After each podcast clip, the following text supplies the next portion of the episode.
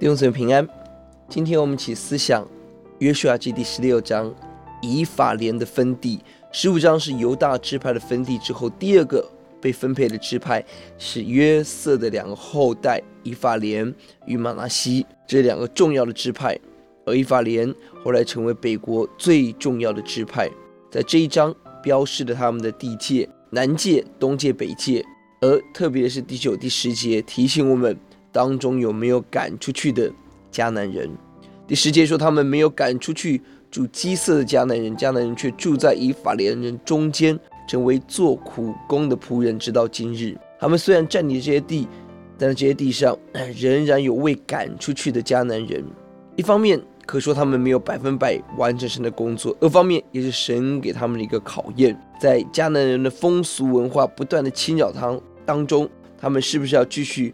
遵行上帝的话语，的确，我们在后来历史看到，迦南人成为以色列人当中的网罗，他们必须要去面对的。是的，我们思想，我们今天处在这个世界上，我们无法百分百逃避这个世界。这个世界处心积虑，用尽各样的方式来引诱、动摇我们。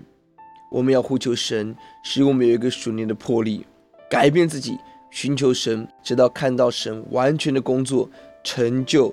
在我们当中，求主让我们不但看到我们占领这个地，我们要看到在地当中那些还未得的民，让我们要得着他们。是的，戴德生在宣教历史上，他开启了一个新的宣教的时代。他不但看到福音临到了这个国家，他看到福音要临到每一个城市，这是内地会成开始的一个原因。求主让我们有戴德生的心志，我们来祷告。耶稣，我们感谢您，看到你给一法莲有地了，但当中还有许多的人还没有赶出去。主，你帮助我们，看到福音来到了这个城市，在城市当中教会的隔壁，还有许多人还没有认识耶稣。求主使用，听我们的祷告，奉耶稣的名，阿门。